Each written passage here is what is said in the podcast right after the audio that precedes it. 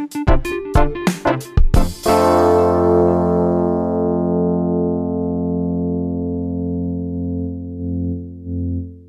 sind wir wieder bei meinem Podcast Europa, wir müssen reden. Und heute rede ich mit der ehemaligen Bundesjustizministerin und heutigen Antisemitismusbeauftragte in Nordrhein-Westfalen, mit Sabine Leuthäuser-Schnarrenberger. Schön, dass Sie heute Abend bei uns ja. sind und dass wir heute den Podcast aufnehmen können, aber das erste Mal eine Pre Premiere, einen, einen Live-Podcast-Aufnahme, denn wir sind heute freundlicherweise zu Gast bei der Friedrich-Naumann-Stiftung hier in Brüssel und äh, erstmal bedanken wir uns dafür für die Unterstützung und die Veranstaltung heute und äh, freuen uns dann auch gleich bei dem Live-Podcast um, äh, auch tatsächlich darauf, mit Ihnen und euch ins Gespräch zu kommen. Ich mache es aber immer so, wir starten, äh, würde ich sagen, in das Gespräch rein und dann nachher öffnen wir es auch noch für Fragen, äh, die dann sich vielleicht aus dem Gespräch ergeben haben. Europa, wir müssen reden. In meinem Podcast versuche ich immer mit äh, Persönlichkeiten äh, aus der europäischen Politik äh, zu sprechen. Und ähm, als Bundesjustizministerin oder ehemalige Bundesjustizministerin, Sie waren es ja auch sogar zweimal, mhm. haben Sie natürlich auch die europäische Politik immer schon mit äh, ja, beobachtet, haben auch mitentschieden mhm. im, im Rat.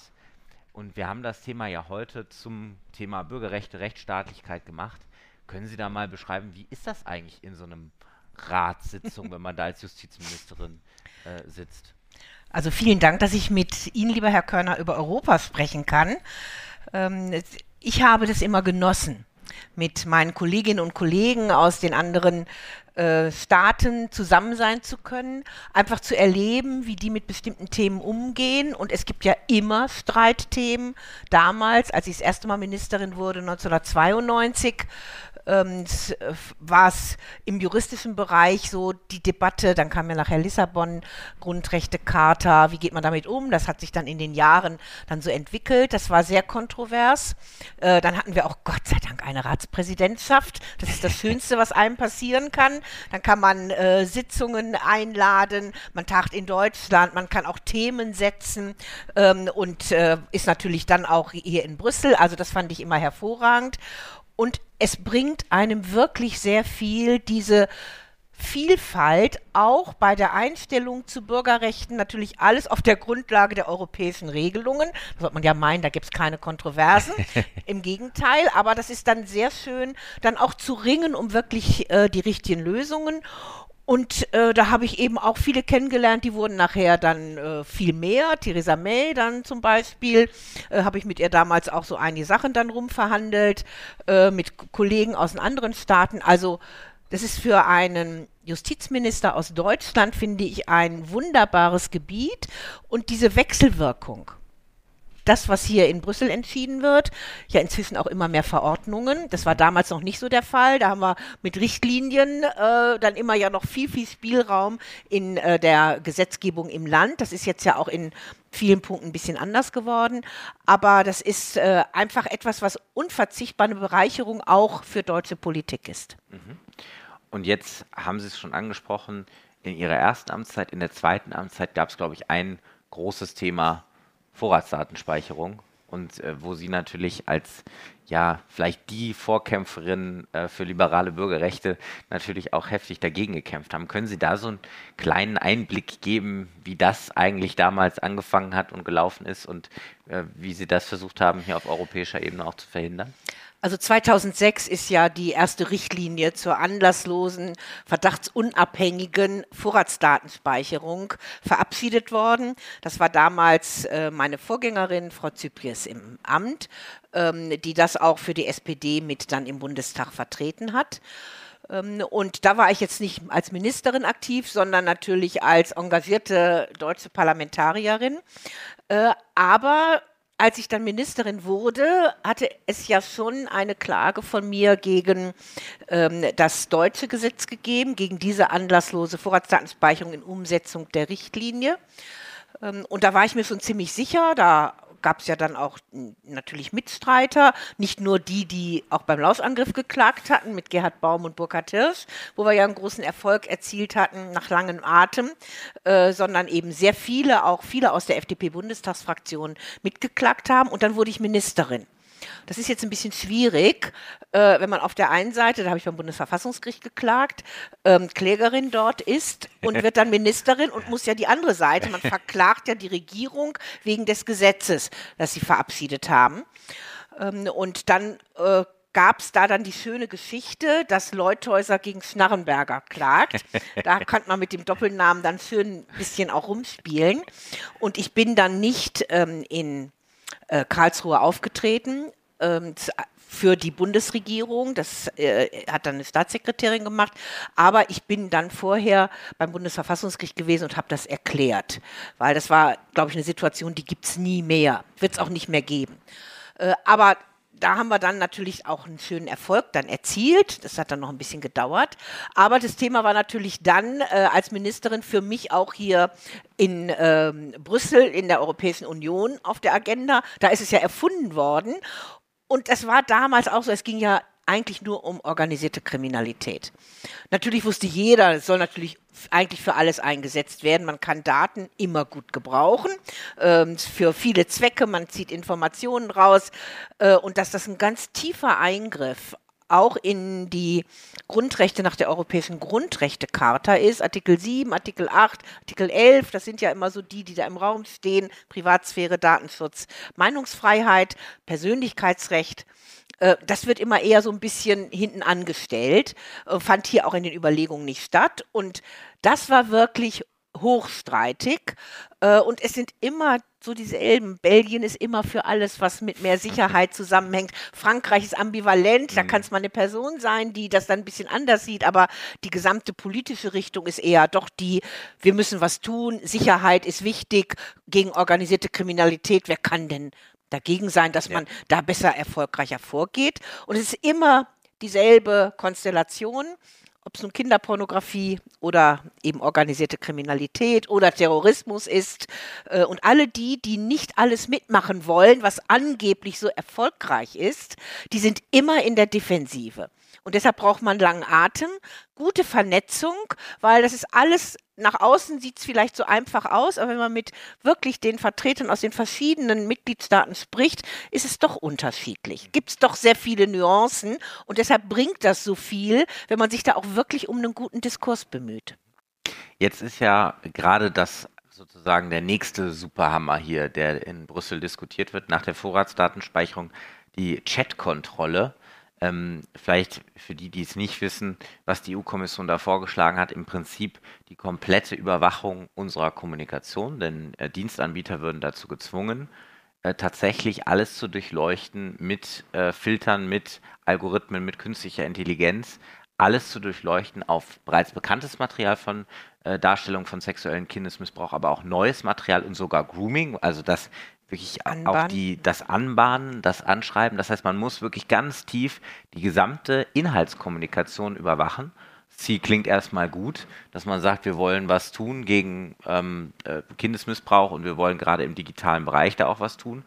Aber natürlich ist das im Prinzip dann die komplette Massenüberwachung. Also ich meine, wenn man schon gegen die Vorratsdatenspeicherung ist, wo alles nur gespeichert wird, das wird sofort noch ausgelesen und weitergeleitet an äh, Sicherheitsbehörden. Was haben Sie gesagt, als Sie den Vorschlag gesehen haben?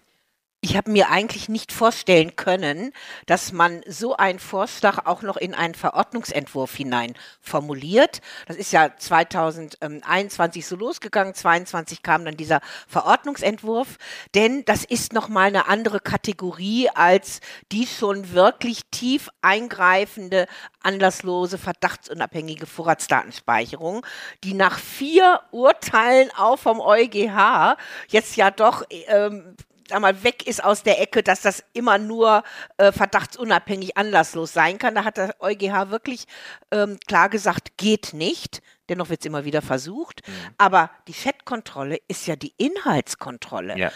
Äh, bei der Vorratsdatenspeicherung werden die Telekommunikationsverbindungsdaten gespeichert und auch die IP-Adresse. Damit kann man schon sehr viel anfangen. Das macht schon, gibt schon sehr viel wieder von der einzelnen Person, auch ähm, profilbildend, wenn man verfolgen kann, mit wem, wann, zu welcher Uhrzeit, wie häufig telefoniert hat, sei es die anonymen Alkoholiker, sei es eine Sekte oder anderes, dann wird man ja sofort kategorisiert und eingeordnet. Aber hier geht es ja noch um das, was man gesagt mhm. hat und um Bilder und um Text. Und Texte sind und ja Videos, auch auslesbar ja. und Videos und in allen Chats, in nicht nur in einer SMS oder in einer E-Mail. Nein, alles, was ich da kommuniziere, äh, soll durchsucht werden. Natürlich auch mit der Gefahr und auch mit der Zielrichtung, dass die End-zu-End-Verschlüsselung, für ja. die man so lange gekämpft hat, die es jetzt endlich viel, viel stärker, auch viel breiter angewendet gibt, natürlich damit auch unterlaufen wird. Denn wenn es verschlüsselt ist, komme ich nicht mehr dran. Also muss ich vorher dran. Und deshalb ist das für mich eigentlich nochmal eine schlimmere Kategorie mit Blick auf Eingriff in äh, die Persönlichkeitsrechte, die Privatsphäre, auch in gerade diese äh, freie, vertrauensbasierte Kommunikation. Und das hat ja Grundrechtscharakter in der Europäischen Union und auch in Deutschland, denn das ist Kernbestandteil dieser Entscheidung zur Vorratsdatenspeicherung. Ja. Man braucht die Basis für eine vertrauensvolle Kommunikation. Und wenn ich mir nicht sicher bin, was wird gespeichert an Daten, was kann ich daraus für in, ja, für mein Kommunikationsverhalten auch rauslesen, dann werde ich vielleicht mein eben Kommunikationsverhalten ändern dann hat das eben Auswirkung darauf, was ich sage, wann, zu wem, dass ich dann nur noch sage, könnte ich dich mal reden und dann geht man im Wald spazieren, aber bloß nicht kommunizieren, dass Daten bleiben. Und genau das soll ja nicht erfolgen. Das ist wirklich ein unverzichtbarer Bestandteil auch äh, zur Kommunikation als Ausdruck der Persönlichkeit. Und wenn ich dann noch alle Inhalte lesen kann und dann noch äh, scannen und dann auch noch sperren Accounts und dann natürlich auch löschen, aber nicht in der Reihenfolge unbedingt erst löschen und äh, dann noch mal scannen immer, aber ja. eben sperren äh, den Account äh, vielleicht zuerst nehme, dann war ich wirklich schockiert, ja. weil das ist das die tiefste Verletzung von Grundrechten, die ich mir überhaupt vorstellen kann. Und deshalb bin ich immer noch ein Stück weit entsetzt, dass es immer noch Staaten gibt, die das propagieren. Und die EU-Kommission.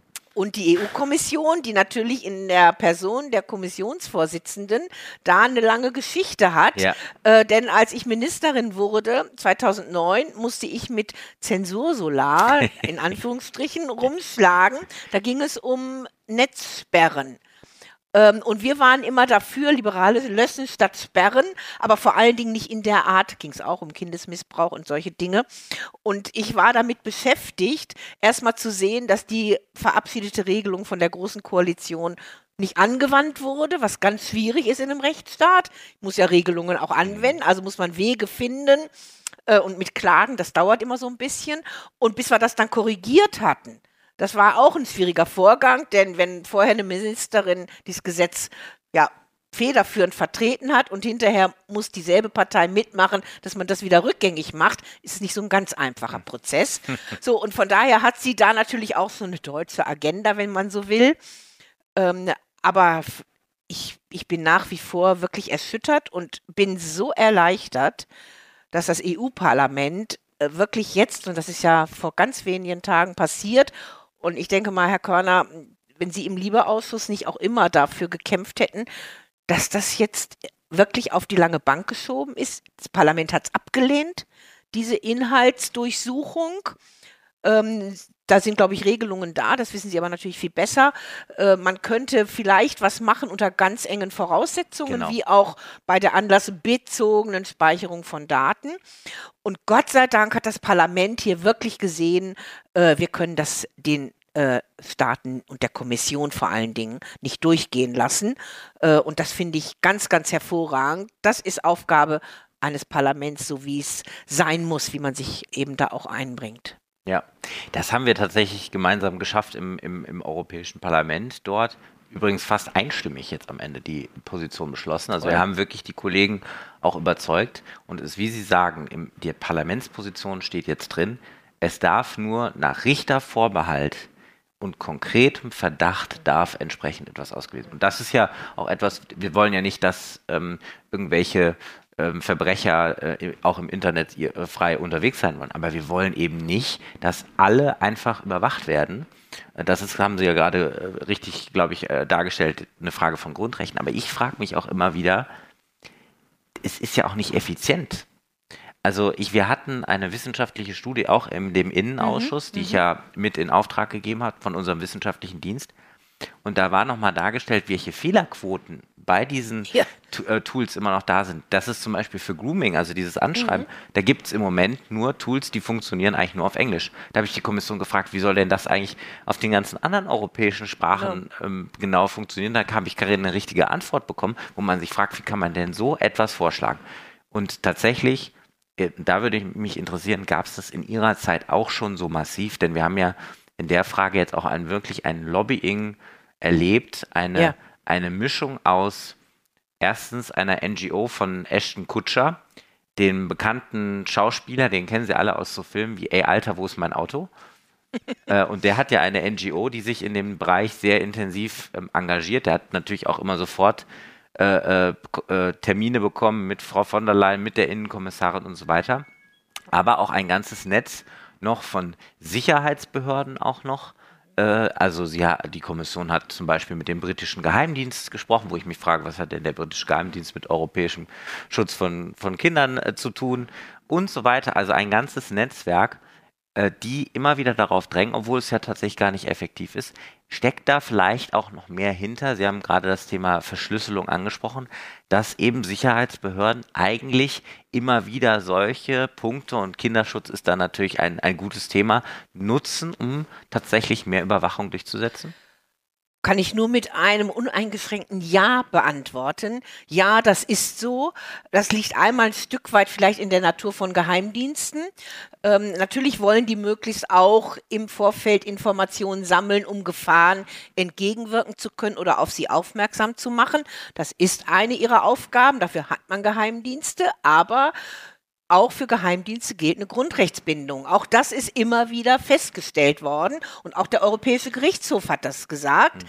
dass nur dann, wenn also bei der Vorratsdatenspeicherung wirklich es um den Schutz wichtiger, rausragender Güter, also nationale Sicherheit geht, Gefährdung von Terrorismus, dann kann man, wenn konkrete Anhaltspunkte vorliegen, eben mit Richterkontrolle, auch mal tiefer in Daten hineinschauen, also Daten auch speichern, aber dann nur ganz gezielt und dann nur für eine begrenzte Zeit. Ja, das ist leider so.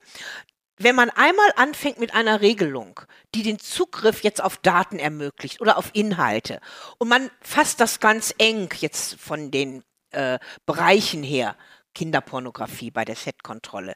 Dann können Sie die Uhr danach stellen, wenn Sie die Regelung haben, dass dann natürlich gesagt wird, ja, aber Terrorismus ist doch noch schlimmer. Mhm. Und die organisierte Kriminalität und dann mit Betäubungsmitteln, Schutz der Kinder, ja nicht nur Kinderpornografie, da brauchen wir auch für andere erhebliche Delikte natürlich genau dieses Instrument.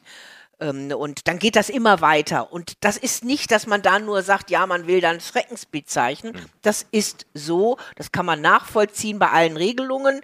Vorratsdatenspeicherung äh, kann ich äh, nur mal berichten, noch auch in Deutschland. Da habe ich auch mal gesagt, wenn man da einen kleinen Finger gibt, wollen alle die ganze Hand. gesagt, nein, keinerlei anderen Daten, nur jetzt Telekommunikationsverbindungsdaten.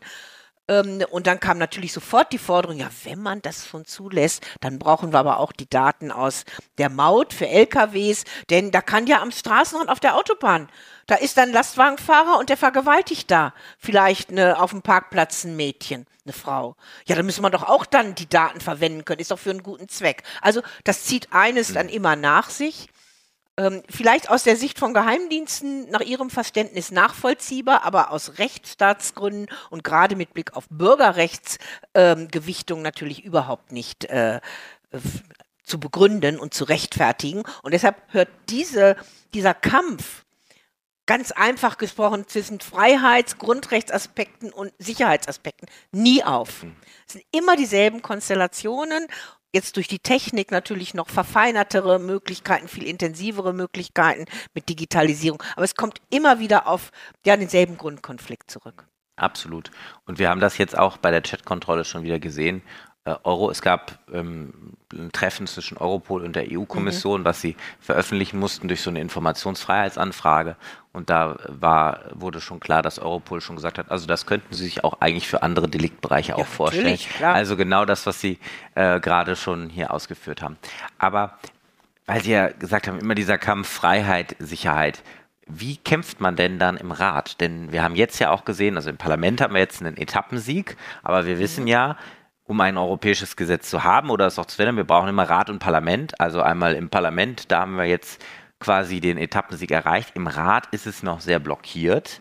Zum Glück gibt es auch keine Mehrheit für die Chatkontrolle und das liegt daran, weil unser Justizminister Marco Buschmann, unser liberaler Justizminister, da auch wirklich dagegen gekämpft hat. Erst war die Faeser, die Innenministerin, ja gar nicht so äh, auf dem Weg, dann hat man sich da geeinigt. Wie sehen Sie das? Gibt's, äh, wie schätzen Sie da jetzt die Lage ein und wie, wie, wie versucht man dann, gerade Sie haben das natürlich oft gehabt mit Kollegen von der CDU oder der CSU, wo man dann, glaube ich, immer mit schwarzen Sheriffs zu tun hat. Wie setzt man sich da durch als liberaler Minister oder Ministerin? Also ich denke mal, gerade in, äh, hier in der Europäischen Union ist ja doch nochmal ein sehr differenziertes Parteienspektrum, auch was Kommissare und vor allen Dingen auch, was dann die Minister und Ministerinnen Kollegen im jeweiligen Rat angeht. Und da ist es wirklich entscheidend, nicht nur einmal sich im Rat zu treffen und dann da so ein bisschen zu reden, weil die Ratssitzungen, die sind ja in vielen Fällen grottenlangweilig. Nicht, da hat man da sein Statement und manche lesen wirklich brutal nur das Statement ab und dann reihum und dann ist eine anderthalb Stunde rum. Das sind ja nicht die Dinge, weshalb man dort ist, sondern weil man dann natürlich mit ganz vielen reden kann, äh, auch weil man die Mitarbeiter hat, die wiederum die Mitarbeiter der Minister kennen und wo man dann auch telefoniert und sich dann auch bilateral trifft. Und ich glaube, das ist ganz entscheidend. Auch jetzt äh, Marco Buschmann, dass der mit einigen Ministern zusammen einen offenen Brief geschrieben mhm. hat. Das ist auch eine Möglichkeit. Und ich sage mal auch die Möglichkeit, auf Verfahrenswege Einfluss zu nehmen. Mhm. Das darf man gar nicht unterschätzen. Oder andersrum gesagt, das muss man ganz hoch einschätzen, dass man wirklich überlegt, auch mit Verfahrensanträgen, Verwirrung zu stiften. Da müssen sich alle erst wieder neu sortieren. Ähm, und es ist ja keine, keine homogene Gruppe äh, auch jetzt im Rat da, ja. was die Fettkontrolle angeht. Ein paar Länder sind dezidiert dagegen, andere fangen an, sich mhm. zu bewegen, denn nach meiner Erfahrung, es hat noch nie auch so viel zivilgesellschaftliche ja. Organisationen gegeben, einmal hier in Brüssel, aber auch in den Mitgliedstaaten, die so deutlich gegen diese Fettkontrolle äh, unterwegs sind. Wirklich ja. argumentieren, sehr inhaltlich. Also ich glaube, man muss gut argumentativ vorbereitet sein, ja. dass man auch für ein Gespräch in einer Viertelstunde sofort seine drei Punkte nennen kann ähm, und dann das wirklich auf den Punkt bringt, wo man meint, äh, da kann man auch am leichtesten mit überzeugen. Ähm, und das ist in diesem Themenfeld, denke ich, jetzt bei der Fettkontrolle wirklich ein gutes zivilgesellschaftliches Umfeld, auch Berufsverbände, die Anwälte, ja, die Journalisten, die Ärzte. Aktiv. Es wird ja nicht unterschieden, ob jetzt vielleicht das Berufsgeheimnis des Anwalts zum Mandanten, der vielleicht ein Betroffener von sexuellem Missbrauch ist, äh, dass das auch gewahrt wird. Und natürlich kommunizieren die doch auch digital, da übermitteln mal Stellungnahmen, das geht ja nicht alles mit Post und Postzustellungsurkunde, sondern da ist man ja froh, dass man digitale Übermittlungswege hat. Und wenn darauf dann zugegriffen wird, das ist ja eine Katastrophe, auch für die Betroffenen. Und ähm, von daher denke ich, muss man das alles mit einbringen und natürlich auch mit den Gruppen, also mit den zivilgesellschaftlichen Gruppen sich treffen. Natürlich auch mit denen, die lobbyieren für eine Regelung. Man muss ja wissen, weshalb die dafür sind. Manchmal sind es ganz einfach profane wirtschaftliche Interessen. Äh, das muss man dann auch sehr schnell kennenlernen. Dann kann man das auch benennen. Das hört ja keiner so gerne. Aber eben auch die, die einen unterstützen in der Haltung. Und da wirklich sag mal, sehr kommunikativ äh, und auch organisiert sein.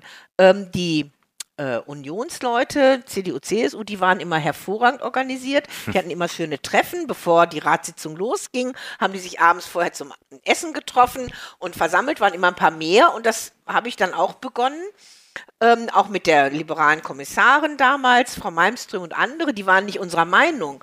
Aber man sitzt natürlich ganz anders zusammen und tauscht mhm. sich aus äh, und hat Ministerkollegen aus anderen Ländern, Abgeordnete dabei, sodass man so wirklich dieses Netzwerken auch wirklich sehr intensiv betreibt. Mhm. Und das spielt eine ganz, ganz große Rolle. Und das machen natürlich alle. Und deshalb muss man das auch, ja. so wie Marco Buschmann das jetzt macht, auch tun. Und da kann man wirklich was erreichen. Und wenn es ist, dass man sagt, wir trennen ab, machen wir doch das, was sinnvoll ist, aber Fettkontrolle mit allen Dingen nimmt man raus, weiß jeder, kommt dann vielleicht nicht mehr, deshalb will man sich nicht darauf einlassen, äh, aber dann wird darüber wieder beraten. Ähm, und manchmal hilft ja auch ein gewisser Zeitablauf. Das Parlament hat ja noch ein paar Monate, so lange ist nicht mehr Zeit, um auch im Trilog dann etwas zu verabschieden. Und von daher glaube ich, ist mit dem, was jetzt das Parlament erreicht hat, die Chance sehr groß, dass die Chat-Kontrolle in dieser Legislaturperiode nicht mehr kommt. Genau das sehe ich auch so. Und das ist schön, dass Sie das gerade so äh, dargestellt haben. Äh, deswegen heißt mein Podcast auch Europa, wir müssen reden. Weil Europa ist immer ganz viel miteinander sprechen, die verschiedenen Perspektiven zusammen bekommen. Und auch mit den Sheriffs reden auch mit den Sheriffs reden, weil das, man sie am Ende ja. auch überzeugen kann. Ich meine, am Ende haben jetzt ja auch EVP-Kollegen, also Konservative, mhm, genau. dort tatsächlich für diese Position gestimmt. Das war, fand ich eigentlich besonders eindrücklich, dass es so einmütig am Ende war, weil das ja dann auch ein ganz klares Zeichen ist, äh, dass man sagt, so geht das nicht. Und wir haben uns äh, tatsächlich darauf geeinigt. Ich will noch ähm, zwei Themen vielleicht ansprechen, bevor wir gleich auch, auch äh, noch Fragen aus dem Publikum zulassen. Aber weil Sie es eben so schön gesagt haben, glaube ich, deutlich gemacht haben, was Bürgerrechte, Rechtsstaatlichkeit eigentlich bedeutet. Für uns auch Liberale das ganz, ganz wichtig. Und deswegen ist es auch so wichtig, dass wir das Justizministerium immer wieder stellen, weil als Rechtsstaatspartei uns das eben besonders am Herzen liegt. Aber wie schauen Sie da auf die Frage der Rechtsstaatlichkeit in, auch in Europa? Denn wir haben natürlich einzelne Mitgliedstaaten, ich weiß nicht, ob das schon absehbar auch war in ihrer Zeit, wo mittlerweile Rechtsstaatlichkeit massiv unter die Räder gekommen ist, wo wir eigentlich gesehen haben, in Polen, in Ungarn wird Justizsysteme werden da gleichgeschaltet. Wir sehen, äh, wie es äh, eine riesige staatliche Korruption äh, gibt und wo wirklich im Prinzip in Ungarn kann man sagen, aus einem demokratischen Mitgliedstaat eine Quasi-Diktatur gemacht worden ist. Warum ist das für Liberale so ein zentrales Problem oder warum muss man da stärker auch gegen vorgehen, dass man wirklich diese Rechtsstaatlichkeit auch in Europa beher ähm, äh, ja, verteidigt. Weil manchmal kommt man ja so, warum schlagt ihr denn, warum schreibt ihr dem Viktor Orban denn jetzt wieder vor, wie er da vorgehen muss? Warum ist das so ein zentrales Problem? Es geht ja um das Menschenbild, um einen selbstbestimmten Bürger, eine Bürgerin, die nicht ein Untertan ist. Das ist ja die Errungenschaft von hm. liberalen Demokratien, nicht nur von einer Demokratie mit einer reinen Mehrheitsabstimmung, die dann auch noch gesteuert wird, sondern einer liberalen Demokratie ähm, mit eben Grundrechten, mit einer Wertegebundenheit, die sich bei uns in Deutschland aus dem Grundgesetz ergibt, aber die natürlich in anderen Staaten, die nicht diese Entwicklung haben, auch sich durch äh, Rechtsprechung und durch Handeln ergibt, aber nicht unbedingt alles schon aus der Verfassung herleitbar ist. Also es geht wirklich um den einzelnen Bürger, der ähm, auch seine Rechte wahrnehmen können muss gegen eine Regierung, die hm, Tendenz hat, doch eher stärker den Bürger ja einzuschränken in seiner Entfaltung, weil ein Bürger, der eine Meinungsfreiheit hat, sich dauernd versammelt, dauernd kritisieren kann, ist ja auch ein komplizierter Bürger. Da hat man es ja lieber ein bisschen einfacher. Das hat ja die PIS uns in Polen viele Jahre lang gezeigt, die ja so auch das Justizsystem umgestaltet hat mit ganz, ganz vielen Einzelmaßnahmen aber auch mit inhaltlichen Gesetzen, dass wenn ähm, äh, es zum Beispiel von den Journalisten her eine äh, Meinung kommt, die nicht die Regierungsmeinung ist, dann kommt man das in den strafrechtlichen Bereich und dann ist die Justiz gleichgeschaltet, die dann entsprechend auch äh, Urteile fällt. Das Vertrauen in eine unabhängige Justiz macht es ja erst für einen Bürger möglich, auch seine Rechte wahrzunehmen auch als Bürger, der zu einer Minderheit gehört, aufgrund seiner Religion, seiner Abstammung, seiner sexuellen Orientierung, äh, auch seiner politischen Auffassung. Und wenn ich da Angst haben muss, weil ich nicht bei der Mehrheit bin, sondern weil ich eben zu einer Minderheit gehöre, diese Rechte auch dann wahrzunehmen, weil ich dann äh, von Seiten einer Regierung oder einer Mehrheit ähm, unterdrückt werde oder ausgegrenzt werde, ja, dann bin ich eben nicht mehr ein selbstbestimmter Mensch, der auch seine Rechte leben kann. Und deshalb ist das so entscheidend, äh, dass jeder diese Grundrechte auch hat, diese Rechte, diese Freiheitsrechte hat und es eine Justiz gibt, an die ich mich wenden kann, wenn ich mich dort in diesen Rechten unverhältnismäßig verletzt fühle. Und wenn das wegfällt als Justiz, dann bin ich eben abhängig von mhm. einer Mehrheit. Äh, und dann passiert das, was in Ungarn passiert, auch in Polen. Wir wissen jetzt nicht, wie sich die Slowakei insgesamt entwickeln wird, ja. aber es gibt immer Tendenzen, äh, einfach weil sich natürlich leichter autoritärer regiert, ohne diese lästigen Bürger, äh, denen sagt man dann schon, was sie zu tun haben, ähm, dass da dieser Trend doch dann eher sehr ausgeprägt ist, auch die Justiz in Schranken zu weisen. Mhm. Äh, und deshalb spielt das so eine wahnsinns große Rolle. Und ich glaube, das war die Erwartung, auch 1990 beim Fall der Mauer und dem dann ja Beitrittsprozess äh, vieler eben dann äh, Staaten, osteuropäischer Staaten, die zur Sowjetunion gehört hatten, dort unterdrückt worden waren, über Jahre, Jahrzehnte hinweg. Da war es diese Erwartung, auch jetzt in einem System, auch in einem europäischen ähm, Zusammenhang zu leben, wo ich meine Rechte habe und eben nicht Angst haben muss, wenn ich ein falsches Wort sage, im Gefängnis zu landen. Und deshalb spielt das so eine herausragende Rolle. Meinungsfreiheit ist gut ohne unabhängige Justiz ist sie auch nicht so viel wert. Hm, absolut. Deswegen haben wir im Europäischen Parlament auch dafür gekämpft, haben den Rechtsstaatsmechanismus beschlossen. Ja. Also wir können zum gut. ersten Mal mit finanziellen äh, hat Sanktionen. Hat lang gedauert, aber immerhin. Hat lang ja. gedauert und wir haben viel Druck machen müssen. Der Spiegel hat mal über mich und den Daniel Freund von den Grünen, wir haben ja zusammen das äh, verhandelt. Der Spiegel hat mal über uns geschrieben, die beiden haben äh, von der Leyen hochgradig genervt. Ignorieren konnte sie sie am Ende nicht mehr. Das Wunderbar. fand ich immer ganz gut. Also von der Leyen äh, nerven, damit sie endlich Gelder auch einfriert bei Viktor Orban. Dafür haben ja. wir äh, gekämpft. Das hat lang gedauert, ja. ja. Und das ist das einzige Mittel, was auch bei Orban wirkt. Ja. Äh, das sieht man doch Geld jetzt. und Macht. Geld ja. und Macht. Und ich meine, er dreht ja immer weiter an der Schraube der Begrenzung ja. der Rechte auch in seinem Land. Das ist, jetzt macht er ja gerade die Kampagne gegen von der Leyen mit dem Soros-Sohn. Ja. Und er ist ja da auch teilweise wirklich antisemitisch unterwegs. Absolut. Soros ist ja für ihn also quasi Teil der Weltverschwörung der jüdischen und da ist seine Haltung klar eine antisemitische. Ähm, und deshalb ist so wichtig, dass man da eben auch gegenhält, auch wenn so eine Partei zu einer gewissen Parteienfamilie gehört, mhm. dann muss man dennoch sagen, jetzt geht es aber um die Grundlagen der Europäischen Union. Und diese europäische Grundrechtecharta, die ist ja nicht nur so ein Stück Papier, sondern das war ja der große Fortschritt, ja. dass jetzt nicht der EuGH, wie er es dann ja zunehmend gemacht hat, auch schon aus den Grundfreiheiten heraus und den Rechten der Bürger, aus den Vertragsgrundlagen heraus auch die Stellung des Bürgers gestärkt hat, sondern dass es jetzt wirklich in der Europäischen Grundrechtecharta festgeschrieben ist. Da muss ich Ihnen eine ganz kurze Anekdote erzählen. Als wir Gerne. die deutsche Präsidentschaft hatten, erste Mal, als ich das erste Mal Ministerin war, da habe ich gesagt, so jetzt setze ich mal ein ganz tolles Thema auf die Tagesordnung. Das ist ja das Schöne, wenn man Präsidentschaft hat. Äh, und äh, Aussprache zu einer möglichen europäischen Grundrechte-Charta. Äh, und ich gedacht, das muss doch alle interessieren. Und da hatten mir schon aus dem Ministerium gesagt, na, das ist im Moment noch nicht so das Thema. Wir haben da so andere Dinge. äh, da geht es ja auch immer um Vereinfachungen so technischer Art diese Rechtshilfe ersuchen, wenn man das in Europa einfacher macht. Und das ist doch wichtig, das wollen wir doch. Ich sage, nee, ich möchte aber auch gern so ein schönes inhaltliches Zukunftsthema haben. Und dann haben wir es auf die Tagesordnung gesetzt und ich habe mich schön vorbereitet und schön eine kurze Einführung gemacht. Und dann kam äh, die große Ernüchterung, weil sich keiner zu Wort meldete. Und das war also das unmissverständliche Zeichen ist ja sehr schön, aber wir haben jetzt andere Themen. Ja. Nach dem Motto, geht zu Haus, nächstes Mal ist wieder ein besserer Zeitpunkt. Also das muss man auch erleben. Und das war auch für mich sehr, sehr lehrreich. Wenn man ein tolles Thema zum falschen Zeitpunkt bringt, wird man leider keinen Erfolg haben. Mhm. Absolut. Jetzt haben Sie eben das ähm, Stichwort Antisemitismus schon angesprochen.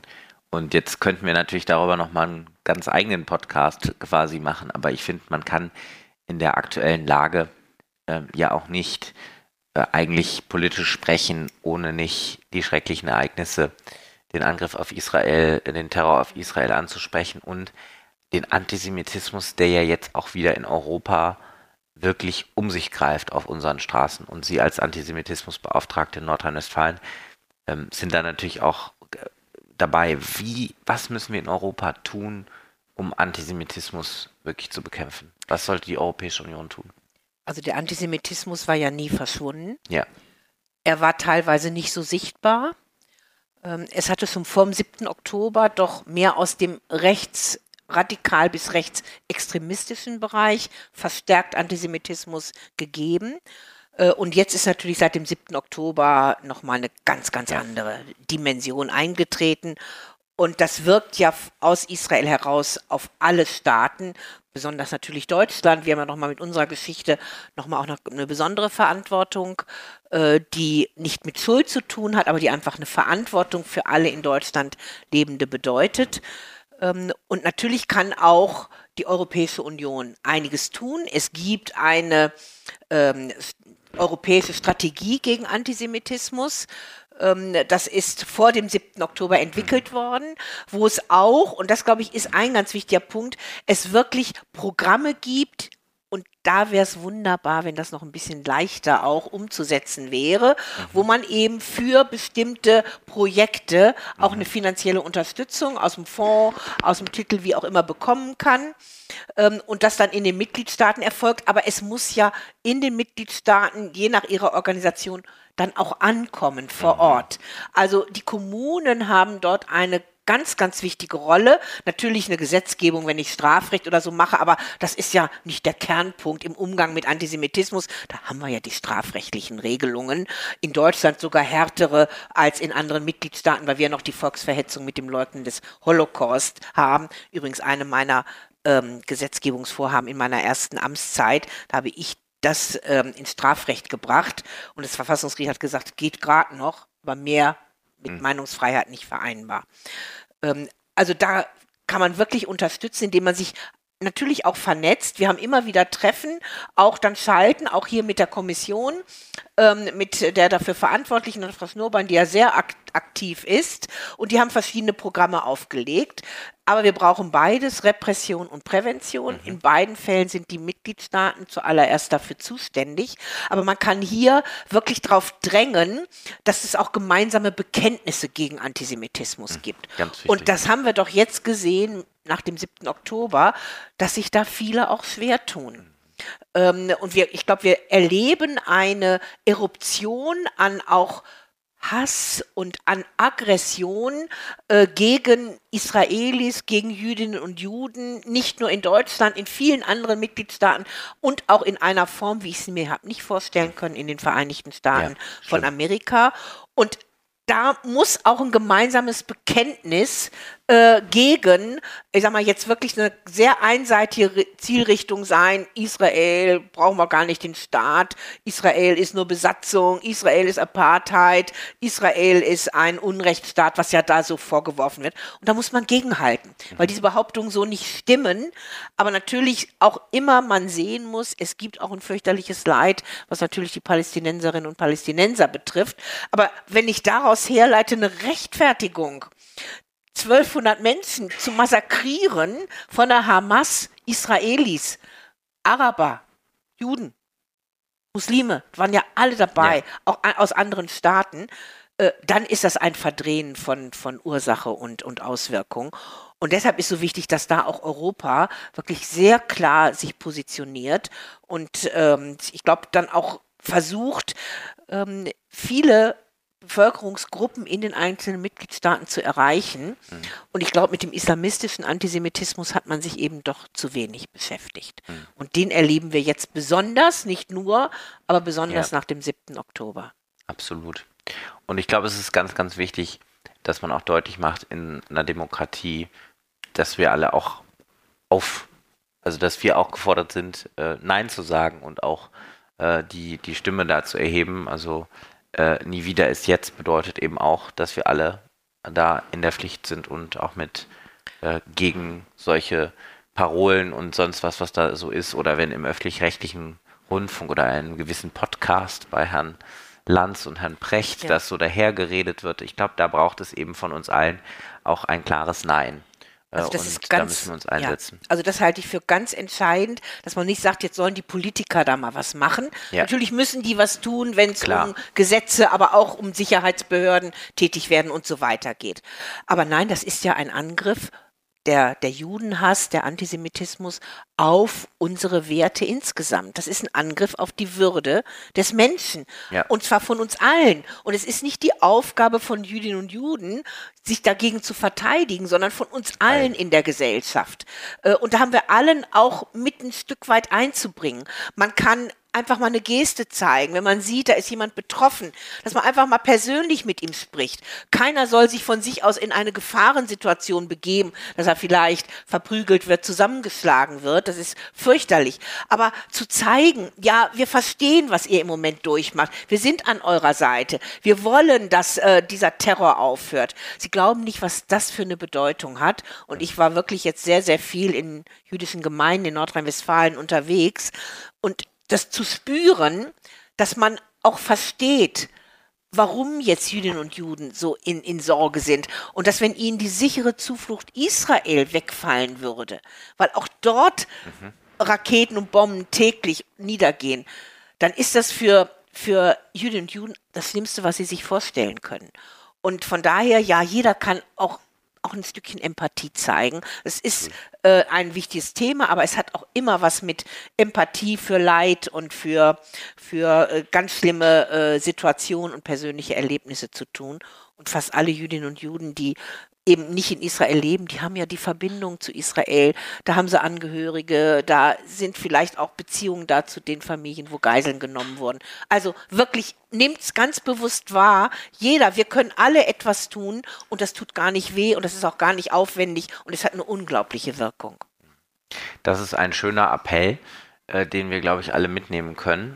Aber wir können auch noch die tolle Möglichkeit heute benutzen, denn wir haben sonst immer meinen Podcast, habe ich immer einen Gast und dann ist es schon vorbei. Aber heute sind wir ja quasi live und deswegen haben wir die Möglichkeit, noch Fragen aus dem Publikum äh, auch äh, mit äh, dran zu nehmen. Und äh, der Lennart geht mit dem Mikro Mikrofon äh, rum. Also gerne, wenn Fragen äh, sind zu, ich glaube, allen Themen, die wir angesprochen haben, oder was man sonst schon immer mal von der ehemaligen Bundesjustizministerin wissen wollte zu europäischer Politik oder Bürgerrechten.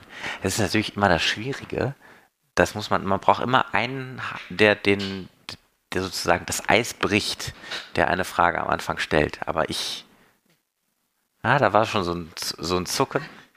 Ja? Ja, wunderbar. Ah, vielen Dank. Ähm, also tatsächlich hatte ich eine Frage zu den Verhandlungen dieser, oder wenn es darum geht, ja. eine Chatkontrolle einzuführen. Das, also ich arbeite im Prinzip genau auf der anderen Seite. Mhm. Ich infiltriere solche Gruppen zum Beispiel, um mhm. jetzt praktisch jemandem sagen zu können, da und da passiert dort mhm. irgendetwas. Und meine Erfahrung ist eigentlich immer, wir wollen ja genau, dass möglichst viel Kriminalität irgendwie im Offenen stattfindet. Dass man jetzt nicht irgendwo ins Dunkle gehen muss oder dass ein, ein Nachrichtendienst Menschen im Wald abhören muss, um rauszukriegen, was dort das passiert. Funktioniert ja nicht mit dem Wald. genau, aber je mehr, sagen wir mal, öffentlich stattfindet, desto einfacher kann jetzt auch eine, eine Polizei zum Beispiel sagen, wir wissen, was in dieser Chatgruppe passiert, weil sie halt öffentlich ist. Das heißt, ich bin jetzt nicht mal überzeugt, dass so eine Chatkontrolle überhaupt irgendwas bringen würde. Und es hätte mich jetzt interessiert, weil, genau, Sie haben ja gesagt, dass man sagt, Kinderpornografie, das bekämpfen wir. Ist das so? Kann man jetzt sagen, diese Chatkontrolle würde das Verbrechen Kinderpornografie um x Prozent verringern? Oder sagt irgendjemand, das bringt uns auch nichts? Also das äh, wird immer gern gesagt. Das war beim Lauschangriff mhm. so. Das war ja der, der mich am meisten beschäftigt hat. Deswegen bin ich zurückgetreten als Ministerin 1996. Da wurde gesagt, wenn wir in den Wohnungen abhören können, dann kommen wir diesen ähm, OK-Formen, den chinesischen Tiraden und natürlich der Mafia und den aus den anderen Ländern, dann kommen wir denen nah. Nichts ist der Fall gewesen, denn es gab den Lauschangriff, es gab die Beobachtung, was hat er gebracht? Er hat nichts gebracht. Man hat ihn jetzt zu, total zusammengedampft, rechtsstaatlich, mit Richterkontrolle und anderem, und er wird kaum angewandt. Das heißt, es kommt nicht auf so ein einziges Instrument an, um zu sagen, jetzt bin ich erfolgreich gegen schlimmste Form von Kriminalität. Und ich will auch, dass die erfolgreich und effizient bekämpft wird. Aber da muss ich auch Mittel an die Hand mhm. geben, mit denen auch die Polizeien ähm, und die Spezialeinheiten auch wirklich umgehen können. Und eines ist bei der Chat-Kontrolle so sicher wie nur irgendetwas. Wenn es die gibt, dann wandert das ins Darknet ab. So ja. aus. Und dann habe ich genau viel mehr dort, äh, als ich vielleicht jetzt schon habe. Also es sind immer natürlich gerade auch Kriminelle da, die sich Wege suchen und meistens läuft äh, dann eine Gesetzgebung eher hinterher. Aber ich muss immer wissen, es gibt immer etwas, da komme ich dann am Ende nicht mehr hin und das wird dann genutzt. Also muss ich doch sehen, wie kann ich möglichst schnell, auch zum Beispiel durch Hinweise, wie es jetzt bei Hass und Hetze im Netz, wenn es eben eine strafbare Volksverhetzung oder eine strafbare Beleidigung ist, mache. Da kann, ist eben das Prinzip, da muss ich hinweisen, da muss nicht der zum Beispiel Plattformbetreiber alles durchsuchen, was ja auch gar nicht machbar ist. Ist ja auch gar nicht bewältigbar von der Masse her, sondern da gibt es einen Hinweis, dann gibt es einen rechtsstaatlichen Mechanismus, DSA, wenn er jetzt vollkommen in Kraft ist, dann im Februar nächsten Jahres, äh, wo dann eben auch da äh, man schaut, ganz konkret, wo nimmt man was runter, einen, Text, ähm, das, weil der einfach beleidigend ist, strafrechtlich relevant ist. Frau Kühners, manche kennen vielleicht die Fälle, die ist in einer Art und Weise beschimpft worden mit Worten, die will ich hier überhaupt nicht erwähnen. Mhm. Ähm, und die ist dann dagegen vorgegangen. Da lag das Problem nicht darin, dass man nicht hat vorgehen können, sondern darin, dass Gesicht gesagt hat, Gericht gesagt hat, die Meinungsfreiheit geht aber doch sehr weit. Dann darf ich jeden, jemanden auch als wirklich allerletzte Fotze beschimpfen. Und dann hat es wirklich mehrere Instanzen gebraucht, bis das dann äh, als strafrechtlich relevant erkannt wurde. Da lag das Problem und nicht daran, dass man nicht dagegen vorgegangen ist. Ich kann auch eine IP-Adresse herausbekommen als Staatsanwalt, wenn ich ermittle. Das funktioniert. Das machen die auch. Die sind da erfahren inzwischen. Die haben Ahnung. Also die sagen auch, komm, nicht immer nur neue Regelungen noch, dann wissen wir überhaupt nicht mehr, bis, bis das etabliert ist, sind die schon wieder am anderen Ufer. Nein, wir müssen effektiv mit genug Leuten, die auch sehr gut ausgebildet sind, die die vorhandenen Instrumente nutzen können, die rechtsstaatlich und auch grundrechtskonform sind, damit sie die auch entsprechend zur Anwendung bringen. Und deshalb muss man immer auch schauen, ich bin immer für Untersuchungen, was bringt was ähm, also an Instrumenten der Überwachung, der Einschränkung von Grundrechten. Äh, ich bin zum Beispiel für eine unter engen Voraussetzungen geregelte Quellen-TKÜ. Aber natürlich nicht als eine äh, Quellen-TKÜ, die eigentlich eine Überwachung der gesamten Gespräche ist, die immer geführt werden. So, und da ist in Deutschland eben auch zu weit geregelt worden. Dann muss man dagegen klagen. Dann muss man zum Bundesverfassungsgericht gehen, wenn es nicht anders geht. Aber am Ende mit ganz konkreten Anhalts, konkret. Nicht nur, es könnte vielleicht eine Gefahr sich ergeben oder drohen, der Begriff drohende Gefahr ist ja für ein Synonym geworden, für einen möglichst weiten Zugriff auf Gespräche, auf Daten, auf Informationen. Und da muss man das eben auf einen ganz konkreten äh, Sachverhalt reduzieren. Und da gibt es inzwischen genug auch Rechtsprechung vom Europäischen Gerichtshof, der das immer wieder gesagt hat. Und eigentlich ist es die Unbelehrbarkeit von manchen Politikerinnen und Politikern, dass sie einfach immer wieder immer noch mal versuchen, doch eigentlich eine möglichst weite Regelung durchzubekommen, obwohl jeder weiß, die Fettkontrolle, die ist so äh, ein Verstoß gegen europäische Regeln, bei uns in Deutschland auch gegen das Grundgesetz, dass da das Urteil schon klar ist. Das können Sie jetzt schon schreiben. Mhm. Und, und das muss man einfach antizipieren, aber das wird nie so der Fall sein. Es wird immer genug geben, die sagen, probieren wir es doch mal. Und wenn wir es erstmal haben, dann können wir sagen, wir tun doch alles. Und nachher, wenn es dann aufgehoben wird, dann merkt es der Bürger gar nicht so sehr. Und ich glaube, die unterschätzen einfach auch den Bürger.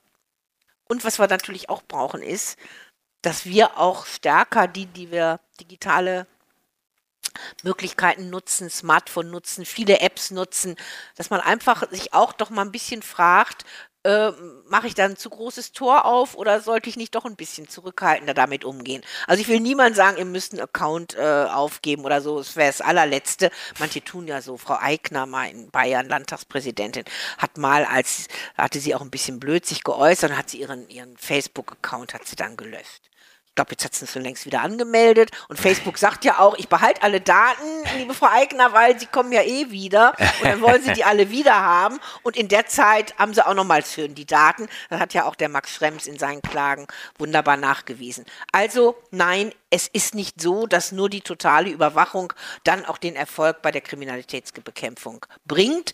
Und das ist durch ganz viele Studien, die man immer wieder auch erneuern muss, ähm, immer wieder belegt worden. Ich habe zum Beispiel auch mit einem ähm, Ermittler gesprochen äh, vom LKA in, in Nordrhein-Westfalen, von diesem diese Cybercrime-Zentralstelle, mhm. wo die wirklich nur mit diesen Fällen, und ja, ich muss wirklich sagen, diese Menschen ja. sind ehrlich gesagt auch ein Stück weit, ich, für, für mich sind das auch Helden weil die sich jeden Tag diese unsagbaren Mist, diese furchtbaren Dinge anschauen müssen Und der sagt zu mir, ich kenne irgendwie, ich glaube, 130 Plattformen im Darknet. Mhm. Da sind wir unterwegs. Und ich brauche nicht die allgemeine Kommunikation auf WhatsApp von jedem zu überwachen. Gib mir einfach zwei Kollegen mehr. Genau. Und das ist natürlich immer schwerer, tatsächlich besser die Behörden zu vernetzen, mehr Personal zu haben. Wir kennen das ja auch aus den Fällen, Lüchte beispielsweise und so, Ja. diese schlimmen Kindesmissbrauchsfälle. Da gab es immer wieder Hinweise. Es war nicht so, dass niemand davon was wusste. Genau. Aber die verschiedenen Jugendämter, die verschiedenen Ermittlungsbehörden und so weiter haben sich nicht richtig abgestimmt. Das ist aber schwerer, das besser zu machen. Ich glaube, mehr Personal, bessere Ausstattung und übrigens auch, und da sind wir wieder beim Thema Europa, europäische Zusammenarbeit, dass man schnell über Grenzen hinweg ähm, äh, ermitteln kann, dass man solche Dinge austauschen kann. Ein ganz großes Superprojekt hat Europol zum Beispiel. Die nehmen nämlich ähm, den Hintergrund von gewissen Darstellungen von sexuellen Kindesmissbrauch. Da ist ein Kind irgendwo vergewaltigt worden und dann nehmen die den Hintergrund. Also nichts wird von dem, von der, von der Tat sichtbar, aber der Hintergrund. Und den stellen sie ins Internet. Und das Interessante ist, Menschen finden dann raus, Wo wo das das, war. ist. Und dann gibt es ganz oft schon einen Ermittlungserfolg darüber und einen Hinweis. Sowas könnten wir viel mehr machen. Und auch jetzt in dem, in der Beschluss von dem, von dem Parlament, Security by Design, dass wir den Ja. Diensten sagen, Leute, ihr müsst irgendwie auch verhindern, dass einfach ein Kind oder ein Jugendlicher einfach so von einer erwachsenen Person angeschrieben werden kann auf eurer Plattform. Dass es das auch melden kann einfach, wenn da so etwas passiert. All diese Dinge können wir ja machen, die konkret Kinder besser schützen, ohne alle zu überwachen. Äh, Und da tatsächlich effektive Sachen zu machen. Und das Das ist immer halt viel Schwierige. einfacher, so eine Pauschalregelung zu Klar. machen, so Fettkontrolle, wir gucken nach den Inhalten und dann sind wir erfolgreich, als mühsam, sich wirklich mit der eigentlichen kriminaltechnischen Arbeit zu beschäftigen Genau. und mit Überlegungen, wo kann ich denn wirklich ansetzen? Ähm, und äh, meistens liegt es wirklich an zu wenig Personal.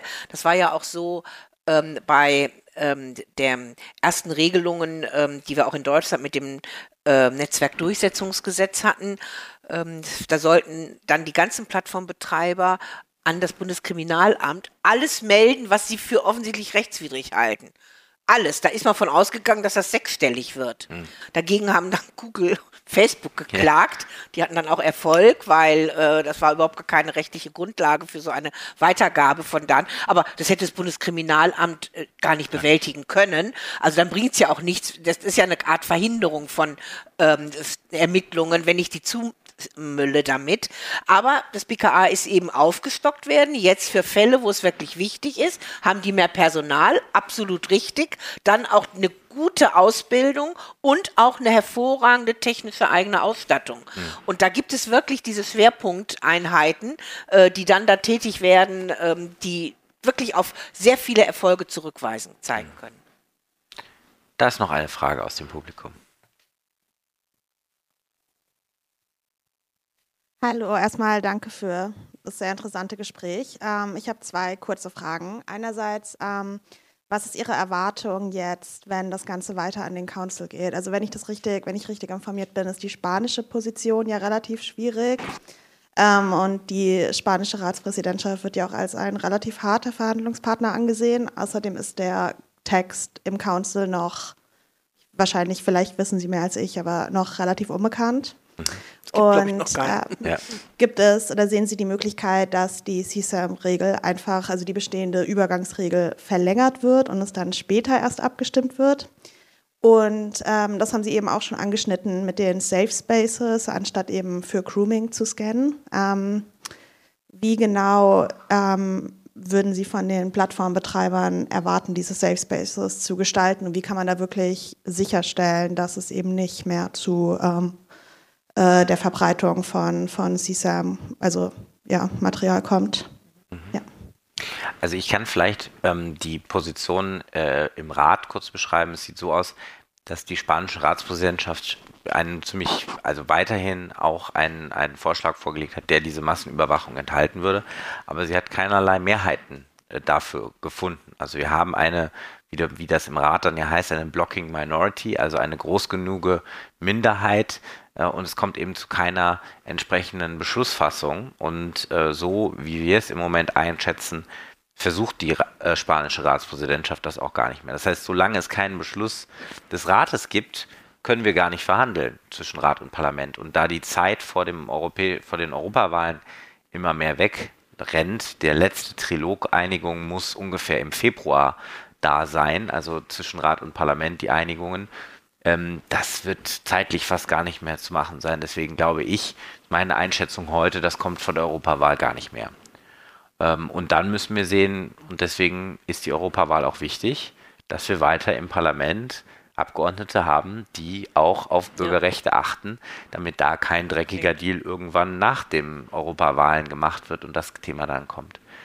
Was können wir tun? Ähm, was ist in dem Gesetzesvorschlag drin, wie ich es ja schon beschrieben habe? Also warum kann ich kann ja feststellen, ähm, die, welche, äh, ob ich, dass ich sicherstelle, dass zum Beispiel eben Jugendliche nicht einfach angeschrieben werden können, dass es Meldestellmöglichkeiten gibt. Also da sind einige Instrumente vorgeschlagen worden und wo wir tatsächlich auch die entsprechenden Dienste dazu stärker verpflichten äh, können. Das ist, glaube ich, ganz, ganz, äh, ganz, ganz wichtig. Was übrigens auch nicht mehr gehen würde nach dem neuen Vorschlag, diese freiwilligen Möglichkeiten. Ja. Heute ist es schon der Fall, dass Facebook alle Kommunikationen durchleuchten kann, freiwillig und das weiterleitet.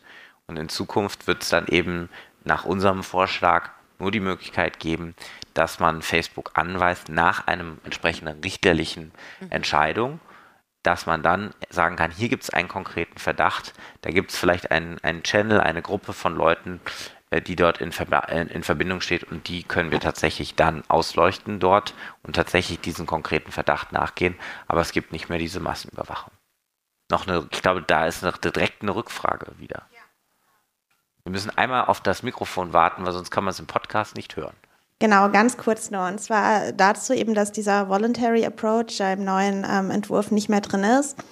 Und der, ähm, also bis Plattformen dann dazu verpflichtet werden können, ähm, eben die Inhalte zu scannen, also für, soweit ich weiß, bekanntes und unbekanntes CSAM. Ähm, wie wird sichergestellt, also ich verstehe selbstverständlich, dass da sehr hohe Hürden bestehen, bis man überhaupt ähm, diese ganzen sensiblen Daten auslesen kann. Ähm, aber wie kann gleichzeitig sichergestellt werden, dass dazwischen nicht, also die Fristen sind ja, glaube ich, drei bis sechs Monate, dass da eben nicht super viel Zeit zwischendurch verstreicht, die eben dann eventuell Missbrauch verlängert? Also ich glaube, wir müssen äh, tatsächlich ganz konkret schauen, dass wir nicht nur diese CISAM-Regelung haben, sondern wir haben zum Beispiel auch im Europäischen Parlament, das habe ich auch verhandelt, äh, E-Evidence ausgehandelt. Das heißt zum Beispiel bessere elektronische Beweismittelaustausch. Das ist ja zum Beispiel ein ganz großer Punkt ähm, Sicherheitsbehörden sagen, mir ist es eher das Problem, dass wenn sie einen konkreten Verdacht mhm. haben, dass sie dann an die Daten schnell genug kommen müssen. Und die liegen in ganz vielen Fällen, ist dann Irland eben der Ansprechpartner, weil die ganzen großen Plattformen mhm. in Irland sitzen. Und dann dauerte das bisher sehr, sehr lange. Dann musste quasi erst die deutsche Behörde bei der irischen Behörde anfragen, die irische Behörde fragt dann bei Facebook, dann geht das so zurück, kann man sich schon vorstellen, dauert lang und dann sind die Daten oft weg. Und jetzt haben wir mit E-Evidence eine Möglichkeit geschaffen mit entsprechenden Safeguards. Wir haben zum Beispiel auch hingeschaut, Polen und Ungarn, weil denen wollte ich das Instrument nicht mal ebenso einfach geben, dass man da schneller, dass man sozusagen die deutsche Behörde direkt bei Facebook anfragen kann und dann entsprechend die Daten bekommt, auch entsprechend mit, ähm, das muss natürlich ein Staatsanwalt, muss das beantragen und so weiter. Geht nicht einfach so. Aber ich glaube, das ist ein Riesenpunkt mhm. und auch in meinen Gesprächen mit der, zum Beispiel mit den Experten, äh, an der Cybercrime Zentralstelle. Die haben gesagt, das bringt uns tatsächlich weiter. Das ist schon ein ganz konkreter Schritt. Ähm, und ich glaube, deswegen ist das auch ein besserer Schritt als diese Massenüberwachung. Denn wir wissen auch, es gibt so Fälle aus der Schweiz, die haben das mal offen gemacht und dargestellt. Diese Fälle, die immer wieder gemeldet werden von Facebook und Co., sind eben sehr, sehr viele falsch positive Treffer. Also wo dann, wenn dann wirklich ein Beamter draufschaut, sagt, nee, das ist eigentlich gar kein sexueller Kindesmissbrauch. Ähm, das ist äh, hier einfach hat der Treffer falsch angeschlagen. Und da müssen wir, glaube ich, sogar auch aufpassen in dieser Debatte, wo wir sagen, wir wollen da was erreichen, dass wir unsere Behörden eben nicht überlasten. Und ich glaube, deswegen jetzt bei CISAM mit diesem bei der Chat-Kontrolle quasi, wir sind hier in Brüssel, deswegen kommen da immer die englischen Abkürzungen sofort und der Voluntary Approach. Ich ja, frage mich ja manchmal, ich frage mich ja manchmal, manchmal bin ich dann auch, wenn ich dann so verhandle über sowas in Englisch, dann bin ich in Deutschland versucht, das wieder zu erklären auf Deutsch. Mensch, das ist dann immer schwierig. Aber wir haben zum einen jetzt diesen sehr gezielten Vorgang mit, mit, dem, mit der Chatkontrolle, wo wir eben nicht mehr die Chatkontrolle haben, sondern wo wir jetzt Kinderschutz machen und ganz konkret nur bei Verdacht erfolgen und gleichzeitig haben wir Ermittlungen in Europa vereinfacht über E-Evidence. Und ich glaube, damit erreichen wir mehr für den Kinderschutz in Europa und schützen die Bürgerrechte. Hier vorne haben wir noch eine Frage. Und dann habe ich noch eine Frage zum Abschluss. Vielen Dank ähm, für die Möglichkeit. Ich möchte mal zum Thema Rechtsstaatlichkeit äh, fragen. Sie haben ja die Entwicklung in Polen und Ungarn angesprochen. Ich komme aus Ostbrandenburg, deswegen ist mir Polen da sehr äh, nah. Ähm, und da haben wir nun ähm, sozusagen gute, äh, bessere Wahlergebnisse gehabt und hoffen da auf eine bessere Regierung. Ähm, nun hat sich aber die Unabhängigkeit der Justiz ja doch äh, stark verschlechtert und ich überlege jetzt immer, wenn ähm, eine liberal oder eine Mhm. demokratische Regierung kommt, die ja nach bestimmten Maßstäben auch arbeitet, ähm, wie schnell schafft die das, äh, alles wieder rückgängig und in die richtigen Bahnen zu bringen? Ähm, haben ja nur vier Jahre Zeit bis zur nächsten Wahl.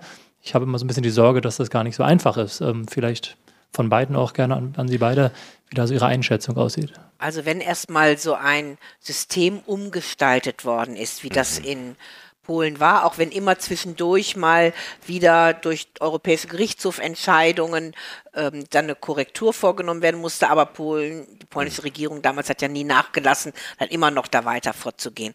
Und das wird nicht einfach sein, da darf man sich nichts vormachen. Da sind natürlich Richterinnen und Richter ernannt worden, äh, die eben andere vorherige Richter abgelöst haben.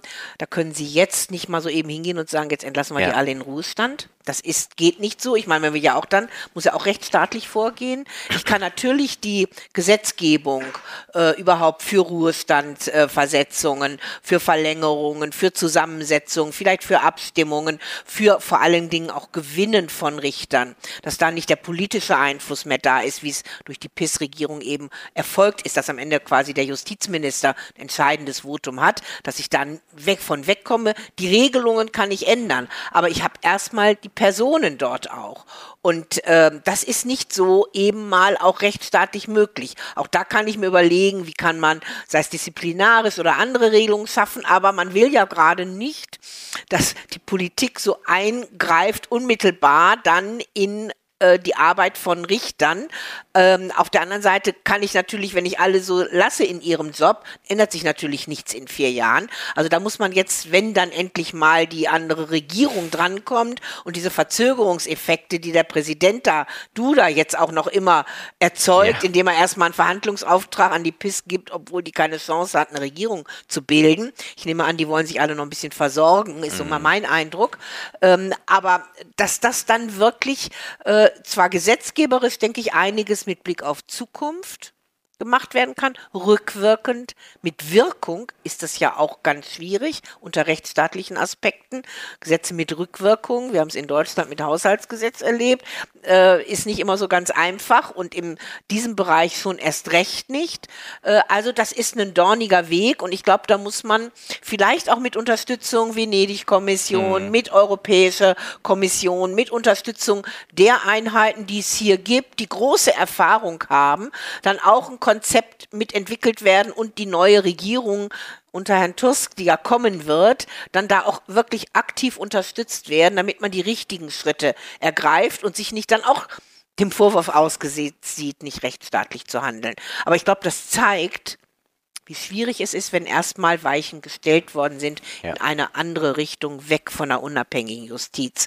Und ich glaube, das muss man auch einfach in der ganzen Diskussion und ähm, darüber, wie greift so ein Rechtsstaatsmechanismus, immer auch sehen. Man muss wirklich versuchen, soweit es irgend geht, im Vorfeld solche Entwicklungen, dann gerade bei der europäischen Einbindung mit der Verpflichtung an eben auch die Grundlagen in der Europäischen Union haben und dann auch wirklich effektive Instrumente mit dem Rechtsstaatsmechanismus haben, die dann greifen und eben solche Fakten dann auch ja zum Teil verhindern helfen. Weil das ist wirklich jetzt eine, eine Riesenherausforderung, der sich aber die Regierung stellen muss, weil es auch eine große Erwartungshaltung ihrer Wählerinnen und Wähler, wieder mhm. wirklich zu einem Rechtsstaat im Wortsinne zurückzukehren. Mhm. Absolut. Genauso würde ich es äh, auch äh, einschätzen und äh, ich glaube, das wird noch sehr, sehr schwierig, aber wir haben da eben jetzt einen Partner, der wahrscheinlich eine Regierung, die daran mitwirken will, nicht so wie es bisher Mhm, war. Genau. Frau Leuthäuser-Schnarrenberger, ganz herzlichen Dank, dass Sie äh, in diesen Live-Podcast gekommen sind. Aber ich habe zum Abschluss immer noch eine Frage, die ich jedem, jedem Gast in meinem Podcast zum Schluss stelle.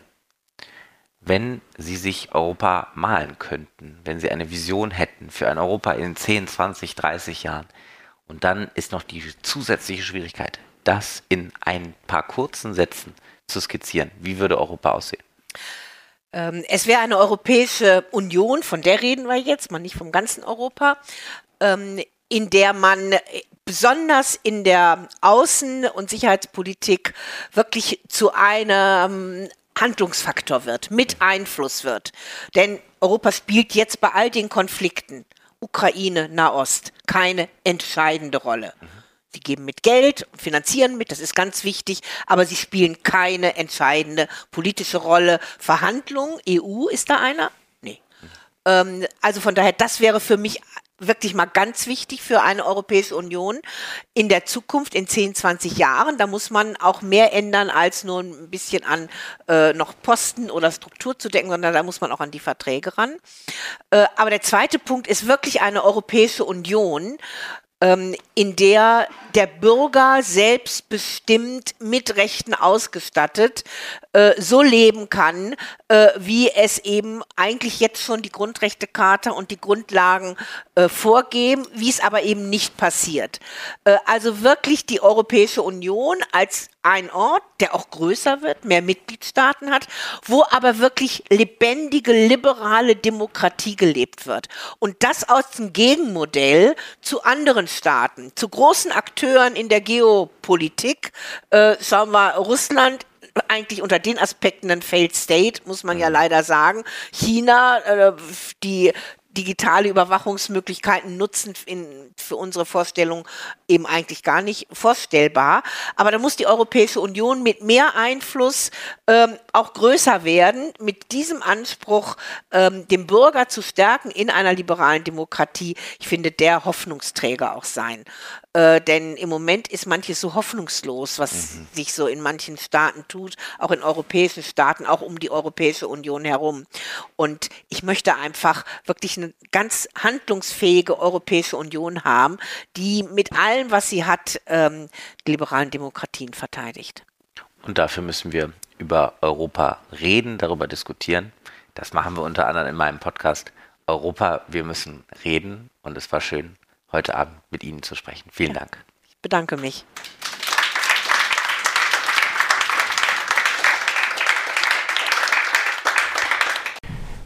So, ich hoffe, der Podcast hat euch heute wieder gefallen. Wenn ja, dann lasst doch einfach eine gute Bewertung da, teilt den Podcast mit Freunden oder schreibt mir Feedback in die Kommentare. Sehr gut.